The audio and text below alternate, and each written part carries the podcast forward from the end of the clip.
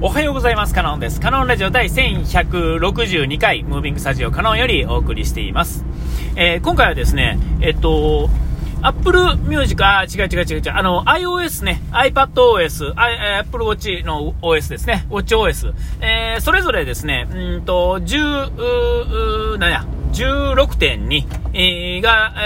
えー、リリースされたんですよね。えー、で、えっと、まあ、iPad、iOS の、まあ、16で、まあ、ガラッと変わったところもあるんですが、えっと、まあ、iPad しかり、あ iPhone しかりそうですが、えっと、あの差別化がね、随分されてて、最新の機種を持っててもですね、えー、プロモデル、あるいは、うんと、OS、じゃないわ、えっと、チップがですね、ちょっと古いかったりするとですね、えー、あのー、こう、使えない機能がね、出てきたんですよね。まあ、それほど まあ、難しい、えー、難しいっていうか、高性能でないと動かん機能が ま実装されてるっていう部分で、えっと、だから、リリースっていうかですね、ローンチされた時にこう、えー、あ、これ使いたいなと思った機能が一部使えないとかね、iPad の方とか分かりやすいのがね、えっと、ね、画面のこう、えっと、ダブルでね、えっ、ー、と、画面を2つに割って使うのはできても、えっ、ー、と、こう、なんていうんですか、パソコンみたいにね、えっ、ー、と、やるには、ちょっとウィンドウをこう重ねて使うっていうのが、同時に動かすっていうのは、えっ、と、まあ、あの、M1 チップ以上のあ iPad でないとあかんとか、えっ、と、iPhone の方は何やったかな。あまあ、いくつかあるんですよね、そういう機能が。まあ、それは まあ、え、その差別化があるからこその、まあ、プロモデルであるっていうことは、ね、あのー、まあ、プロを持ってる人からしたら、えっ、ー、と、まあ、そら当然だろうってな感じやろうけど、今までの、まあ、iPhone 使ってる人だと、まあ、SE 使ってたって、あの、普通の使ってたって、えっ、ー、と、プロ使ってたって、基本的には同じものが同じように動くよねっていう、あの、その画面のカメラのレンズの違いとか、えっ、ー、と、液晶画面の違いだとか、えっ、ー、と、リフレッシュレートの違いとかっていう、そういう、なんていうんですかね、えっ、ー、と、物理的な違いによる差しかなかったよねっていうところから、えっ、と、そういう、あの、ソフト面での差も出てきてるわけですよ。え でね、まあ、それがどうこうっていうのはね、あれですけれども、まあ、それによってこう、うん、なんやろな、今まではそういう差がなかった分ですね、そういう、うん、機能の面で、ソフト面でですね、そんな差がなかった分ですね、なんかこう、まあ、あの、普通のやつを、まあ、フルで使ってはった人からしたら、あ、なんかなとはいえ、プロモデル高いしなさらに円安やしなっていうね、えー、まあトリ、トリプルパンチぐらいがね、まあ、使う人によっては来てる人もいるし、え、何が違うの？そんな機能使わないよねっていう、えー、普通に使う人側からしたらですね、まあ別に、えー、基本性能上がってるし、いいやんみたいなね、えところもあったりなかったり、えするんですが、まあその辺はね、えっと、iPad 持ってる人の方がより多いやろうし、えっと、Mac とかね、おね、Mac うん、まあそういうの持ってる人ほど、まあそういうのは強いんだろうとは思うんですけども、まあ今回はそういうことじゃなくて、まあ OS のアップデートに伴ってですね、えっと、16あ、そうやな、16に上がった時もそうですが、この16.2に変わってですね、えっ、と、もうすでに16の、発表ですね、15の時にあった、えー、発表で言われてたとは思うんですが、えっ、と、なんか実際にこう、日々でちょこちょこ使う機能の一部でですね、わかりやすいのがあって、えそれがですね、まあこれ Apple Music 使ってる人しか、えー、多分今んとこ享受できないもんだろうと思うんですが、Apple Music Sing っていうね、Apple Music Sing っていうね、えー、いう機能が実装されてですね、Apple Music で音楽を聴いてるとですね、まあ言ったらカラオケ機能がま追加されたわけですよ。えー、これがまあ一つ大きなところですね。えー、今までの楽曲を普通に再生したところで、まあ、歌詞の部分っていうんですかね、歌詞を表示する、えー、ページっていうのがね、その曲の中にあるんですけども、その歌詞を表示する中にですね、えっ、ー、と、マイクのマークがついててですね、で、それをまあタップしたら、あの、ボーカルだけ消えていくっていうんですかね、ただ消える、つく消えるだけじゃなくて、ボーカルの、音量だけ変えれる。で、まあ、全部100%消えるわけではないんですが、まあ9、9割5分ぐらいは、ほぼ確実に消えてくれる。えー、っていう、まあそういう機能が実装されたんですね。えー、だからまあカラオケとして使えるよっていうレベルのものです、ほぼ。はい。で、もう一つは、あの、フリー、え、何やったっけな、えー、っと、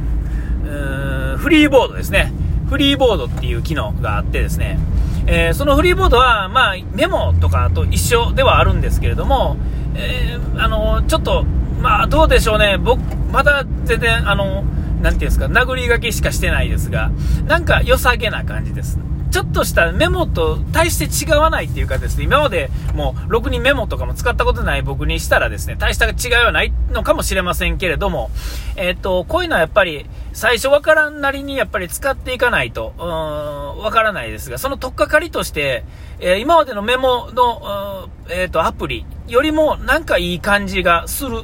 っていうところはもう間違いないです。えー、まだ使ってないんで、このことについてはまた使ってみて面白かったらまた話そうかなと思いますけれども、今回はまあそのカラオケの話で、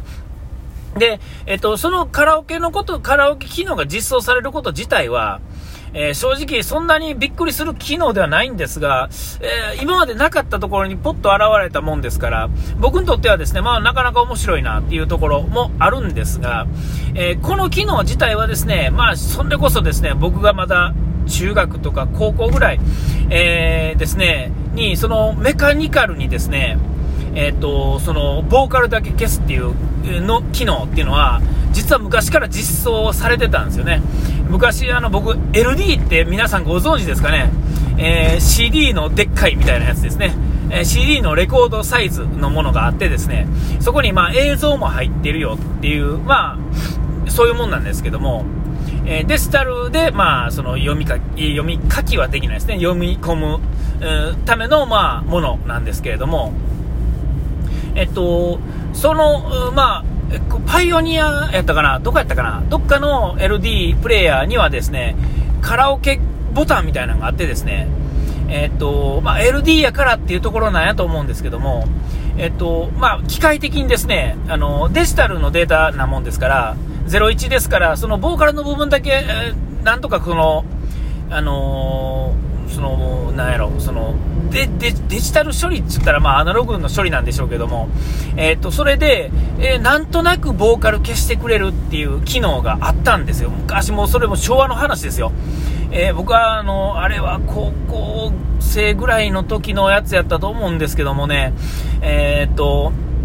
その LD プレイヤーにはそういう機能があったんですよ。だからまあ世の中にあるどんなものでも、えー、の声だけ消せますよっていうのがまあそれの売りやったんですよね。えー、だから、昔あのね、僕のその高校とかね、その18区の時のは、あの、まだあの通信カラオケが出始めるちょっともう直前ですね、それまではですね、レーザーカラオケやったんですよね。えー、いわゆるレーザーディスクを各、あの、えー、第一交渉のですね、契約してるところ とは、なんか、毎月ですね、えー、40曲ぐらいか、リリースされるんですよ。えー、新しい曲出たら、その、ディスクに入ってる曲、流行りの曲やったらですね、えっ、と、まあ、歌えるみたいなね、えー、そんな昭和の話なんですけども、あ、平成か、あれはもう、えー、平成初期ですね、総初期、えー、はそんなんやったんですよ。えー、通信カラオケが出るほんま直前はですね、だから毎月ですね、えっと、楽曲がリリースされたらそのままデータとしてバーっと配布されるんじゃなくてですね、ディスクが送られてきて、そのディスクに入ってる曲だけが増えるみたいな、えー、そんなんやったんですよね。えー、で、えっと、まあ、そそれはまあ、あれあれとしてですね、まあ、僕が持ってたその LD のプレイヤー、にはそういう機能がついててですね、それを押すとですね、聞こえなくなるんですよ、確かにね。で、ライブの LD とかをですね、えー、ボーカルなしでですね、こう、とか思って、ね、よう似たんですよね、あの、佐野元春とか、あの、えっ、ー、と、ボーイのね、えっ、ー、と、ケースオブボーイっていうディスクは、ようそれでね、え見てたんですけれども、えっ、と、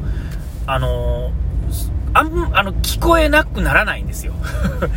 昔ですから。えー、あの、なんとなくね、えっ、ー、と、ボーカルの部分がぼんやりするっていう。ま、確かにあの、音としては随分減ってるんですよ。音は消えてるんですけど、やっぱりなんか聞こえてるんですよ、ちゃんとね。で、えっ、ー、と、その機械のね、処理能力が弱いのか、それによってですよ、他の楽器、あの、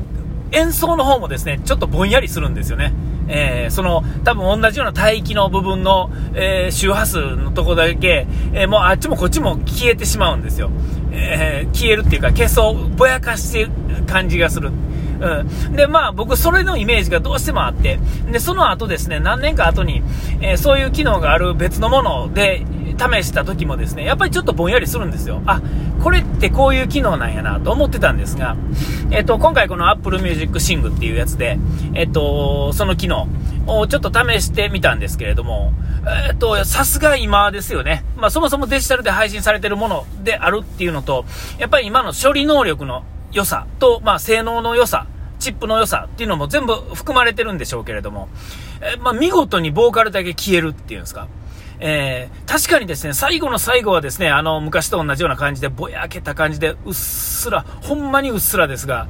バックの方で聞こえてるんですが、それ以外の楽曲の、えっ、ー、と、各楽楽器の音っていうのは、随分と綺麗に残ってるんですよ。でそこがですね、すごいなと思ってですね、やっぱりこう時代の違いっていうんですかね。で、ここまでクオリティが上がってくると、そのカラオケの機能っていうのも、えー、随分と良くてですね、で、まあ、カラオケとして使う人はこれからまあ年末とかね、えっ、ー、と、まあ、随分楽しめると思うんですけども、僕としてはですね、その楽曲の良さ自体を、この、なんていうんですかね、オフボーカルで、えー、聞くっていうのも結構好きなんですよね。あの曲を聴くんですよ。ただ、その、ボーカルの入ってない楽曲だけを、え、それもですね、意外な発見があってですね、よかったり、要はあの、ラジオとか何でもそうですね、バックグラウンドで流してる時って、そのオフボーカルの分だけ流してたりとかすることがあって、えー、そういうのって、なかなかいいなあ、そういう使い方って、えー、BGM として聞くのめちゃめちゃいいなと、ふと思ったって、そういう話でした。えっ、と、お時間来ました。ここまでの間はカノンでした。うがい手洗い忘れずに。ピース。